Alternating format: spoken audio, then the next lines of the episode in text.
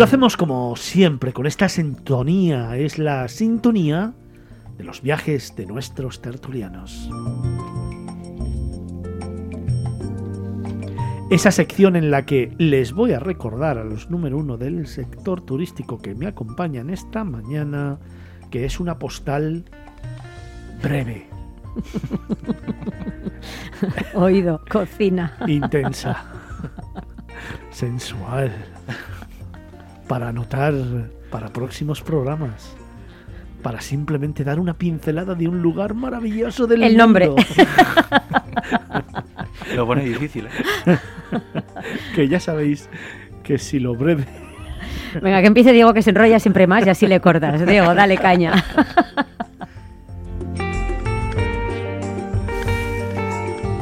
Comenzamos esta mañana de sábado con esas postales que nos gusta tanto redactar y compartir con vosotros y que nos llevan a lugares maravillosos de los que luego hablaremos aquí en Miradas Viajeras en próximos programas, desgranando sus recursos turísticos, desgranando sus rincones más bonitos y desgranando toda la esencia de esas postales imágenes que nos gusta compartir contigo. Son, como decía, los viajes de nuestros tertulianos. Y además lo vamos a hacer, vamos a comenzar poniendo el listón muy, muy, muy alto. Es un lugar que me encanta, es un lugar que me parece apasionante, es un lugar al que siempre me escapo en cuanto tengo un poquito de tiempo. Es un lugar donde siempre digo, Diego, que se acaba el mundo. Totalmente, totalmente. Estamos hablando. Bueno, voy a dar unas, unas pistas así rápidas. El nombre y poco más. Bueno, venga, nos vamos a Cantabria, ¿eh? pero nos vamos a ir a un pueblecito eh, que pertenece al municipio de Los Tojos, que está situado en el valle del Saja, en las orillas del río Argoza. Y estoy hablando de Bárcena Mayor.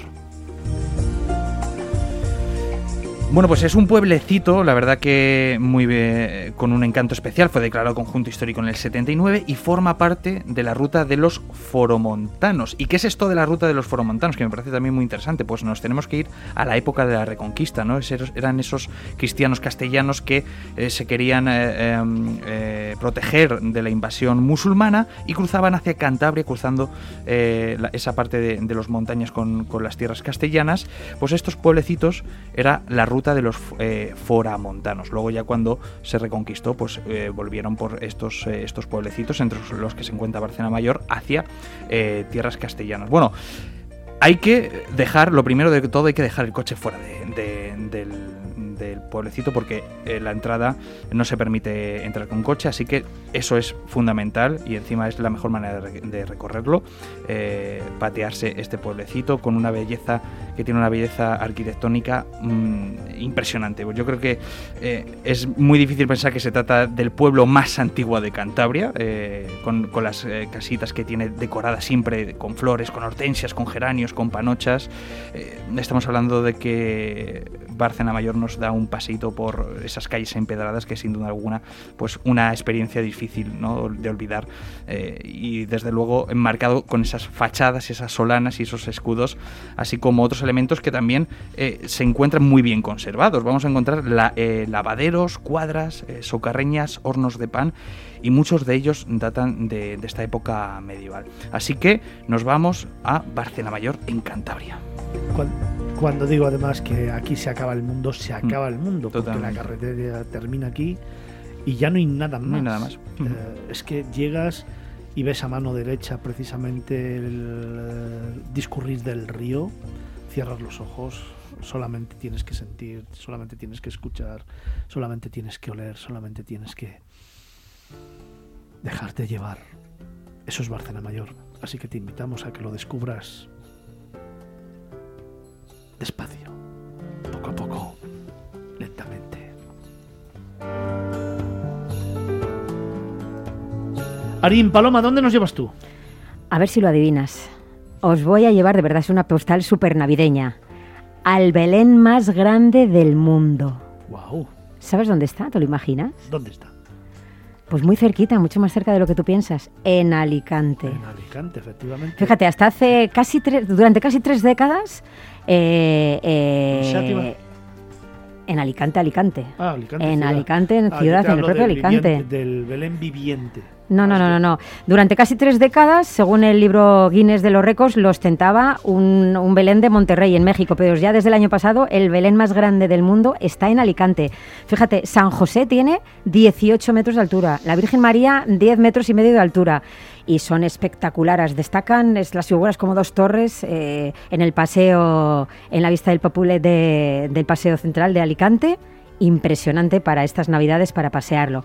Mira, varias cosas por las que hay que ir a Alicante. Evidentemente, pues porque es una ciudad maravillosa, clima mediterráneo, unas playas impresionantes, eh, el barrio de Santa Cruz súper bonito, hay que visitar siempre el castillo de Santa Bárbara, ese turrón de Gijona. ¿Tú sabías que el turrón de Gijona eh, tiene su origen en el siglo XVI, precisamente en Alicante?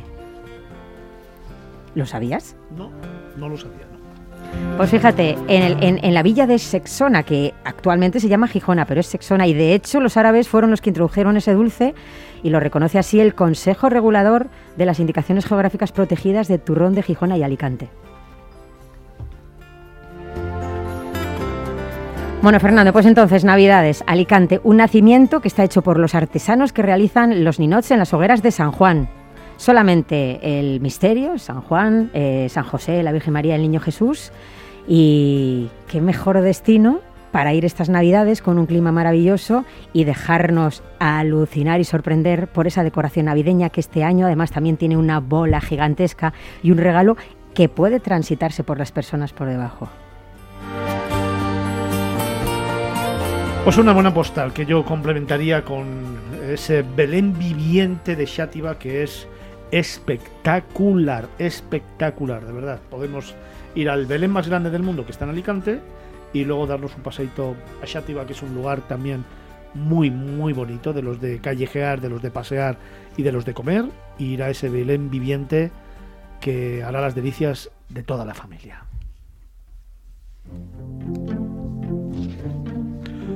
Carlos Olmo, buenos días. ¿Dónde nos llevas Muy tú? buenos, muy buenos días, Fernando y equipo. Pues eh, yo lo llevo desde el norte, más bien noroeste de España, como habíais dicho, con bastante lluvia y frío y humedad, pero bueno, aquí disfrutando unos días.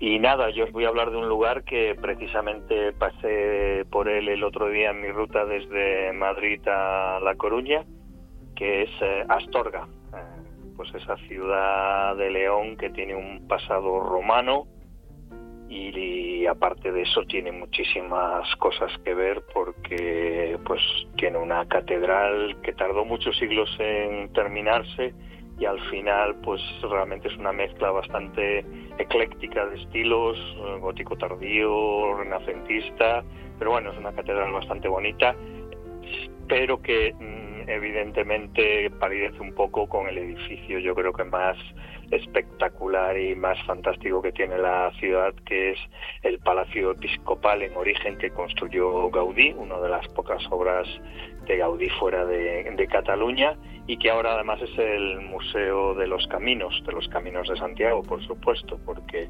Astorga también históricamente ha sido una ciudad importante para el camino, pasa la Vía de la Plata por ahí y, y bueno, la historia de, de, Astorga está muy, muy ligada al camino y luego, pues bueno, como capital de la maragatería, pues es- tiene una personalidad propia importante. Yo recuerdo en mis primeros viajes de Madrid a Coruña y viceversa, cuando todavía no había autovía, que era absolutamente imprescindible parar en Astorga para comprarse esas mantecadas, aparte de otros muchos dulces que son las especialidades de, de la ciudad. Y ahora con la autovía ya uno no para siempre, pero yo cuando puedo y no tengo prisa, siempre hago una escapadita, salgo de la de la A6 y me, me paro en Astorga porque es una auténtica maravilla.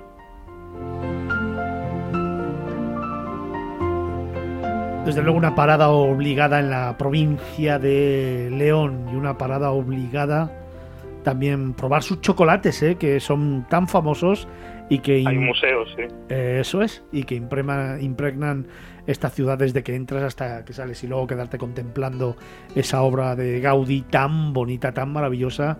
Y yo recomendaría también a todos los oyentes que utilicen esta localidad, Astorga, para empezar una excursión, una excursión, por ejemplo, a las médulas eh, o a los Ancares, eh, dos de los lugares más bonitos de la provincia de León, al margen evidentemente de sus siete reservas de la biosfera, las siete reservas de la biosfera que hay aquí en la provincia de León y que sin duda van a dibujar momentos únicos, postales de estas que nos trae hoy Carlos Olmó.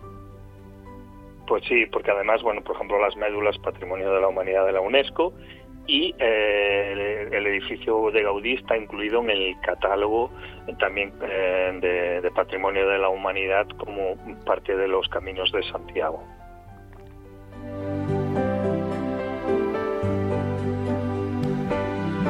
Pues Diego nos llevaba a Bárcena Mayor, en Cantabria. Eh, ponía el listón muy alto, ¿eh? Después Palomarín nos sorprendía contándonos ese Belén más grande del mundo que está en Alicante, capital. Así que un planazo para ir eh, cualquier día de estas navidades. Luego Carlos Olmo nos llevó hasta la provincia de León a conocer Astorga y terminó con Antonio Picazo. Buenos días, Antonio, ¿dónde nos llevas? ¿Qué tal? Buenos días. Pues eh, yo llevo, voy a subir el listón, me parece. Os llevo al Ecuador de Ecuador. ¿Qué os parece? Qué bonito, qué bonito. A Quito. Eh, bueno, os llevo al Ecuador de Ecuador o a la historia de un simulacro y procedo con mi postal. Venga. Eh, no exactamente a Quito, pero sí a 13 kilómetros de, la capital de Ecuador. Eh, allí está el, monumento a la mitad del mundo.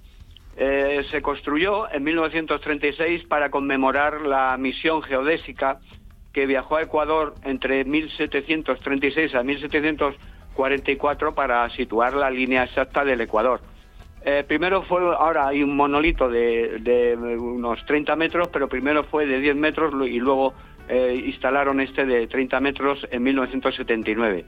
Desde entonces, miles y miles de turistas se han fotografiado y, junto y, más que fotografiado han saltado y han hecho sus cabriolas, yo incluido, en la línea trazada en el suelo sin saber que, atención tambores, no está aquí en la línea del Ecuador, no están los cero grados, cero minutos, cero segundos, eh, y eh, sí mm, unos 240 metros más al sur.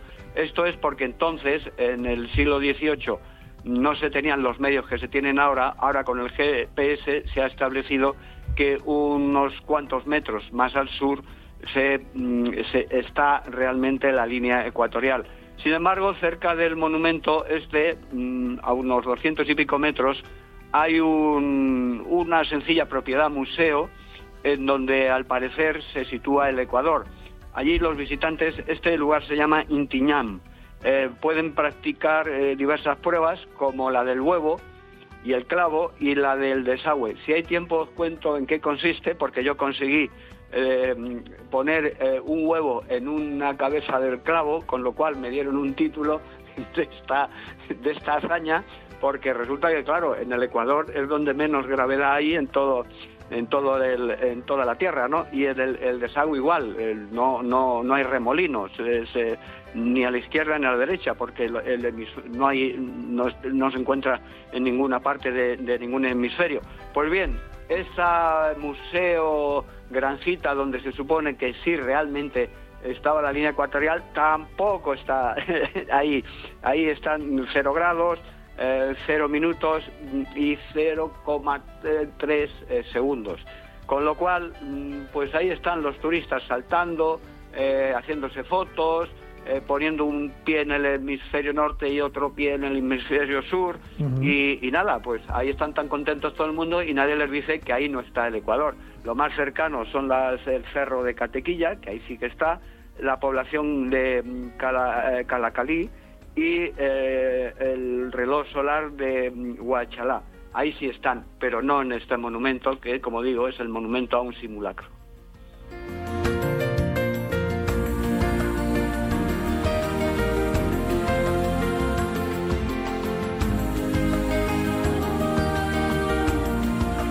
Pues Antonio Picazo cerraba estos viajes de los tertulianos con ese monumento de la mitad del mundo, sorprendiéndonos una vez más con sus historias y sus relatos, con esta postal viajera que complementa las de Diego Ruiz Palomarín y Carlos Olmo. Han sido los viajes de nuestros tertulianos.